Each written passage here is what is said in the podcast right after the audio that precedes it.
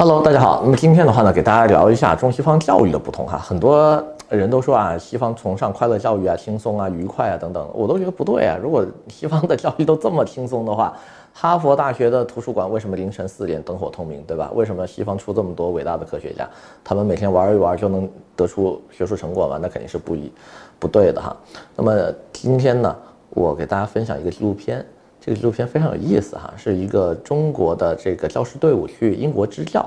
然后呢，里面引发了这个英国学生跟中国老师之间非常这个激烈的这个思想冲突。那么今天呢，好好给大家讲一讲，呃，到底东西方教育有什么不一样的地方？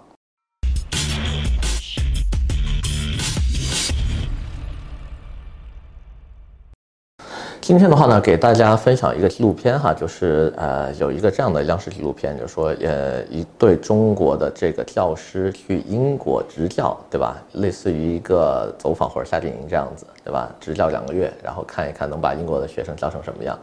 那么这个片子里面有一个非常让我印象深刻的环节哈，就是有一天呢，一个数学老师在上课的时候发现有个英国小小朋友特别调皮捣蛋，就不好好听课。他马上严厉地训斥他，对，就说不能这样子为所欲为了，对吧？现在大家都惯着你，以后长大了之后啊，社会不会惯着你，你要学着去适应这个社会，不是让社会来适应你，啊，迅速这个小朋友就不干了，就就是说，我凭什么呀，对吧？我们每个人都有自由的这个表达的意愿，我们都是一个独立的个体，我们应该去去，对吧？按照自己的方式去生活。那么这一个小的插曲的话呢，立刻让我联想到了东西方教育上面非常大的一个区别，就是中国的教育很多的时候是你要听话，你要吸收营养，你要把老师会的书本里面呃掌握的这些知识啊，全都吸收到你的脑子里面去，这为之成才，对吧？但是西方的教育制度更多的是，我先把工具给你，对吧？所有的书本里面的知识，老师的知识都是工具。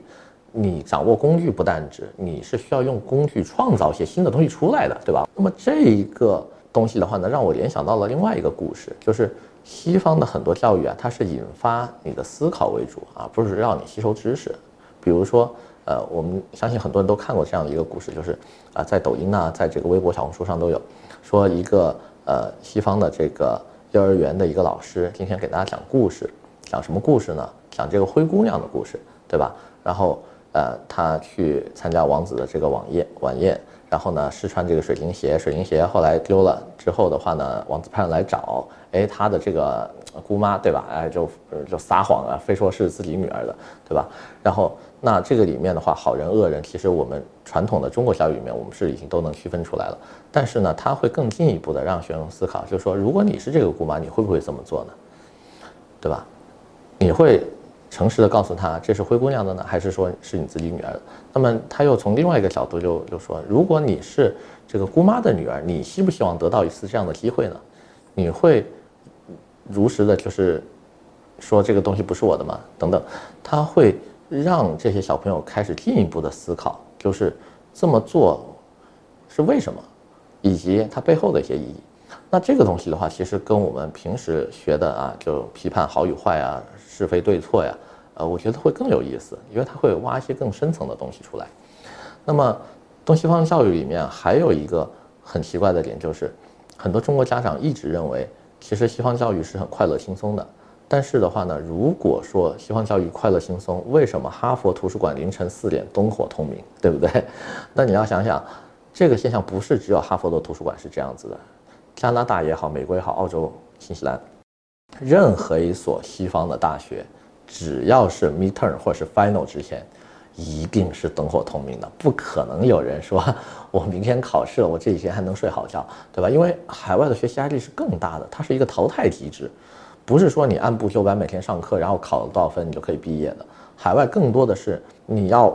完成你这个托儿馆或者你这个 faculty 的。最 minimum 的分数，比如说啊，我当时读的是那个 Carlton，然后 Carlton 里面有一个专业叫 Space Engineering 啊，Airspace Engineering 航天航空工程，它有一些三字头跟四字头的课，它是要求你的 minimum 分数一定要达到 C 或者是 B 减，才能报下一个 term 的课，不用 F 你根本就拿不到 fail。如果说你是拿不到 B 减或者 C 的话，你比如说你拿 D。不好意思，下期课你上不了，你就一直毕不了业。这也是为什么海外的学生压力其实是非常非常大的，就他们只在童年的时候拥有过快乐，但是他们的大学绝对是不快乐的。相信所有留学生可能都会有同感哈。那么这一点呢，这个误区我觉得也是要中国的广大啊家长们要要去理解的，就是，呃，海外一点不轻松，他们只是把这个吃苦的时间呢放到了大学里面，而把该有的童年的快乐呢还给了童年。仅此而已，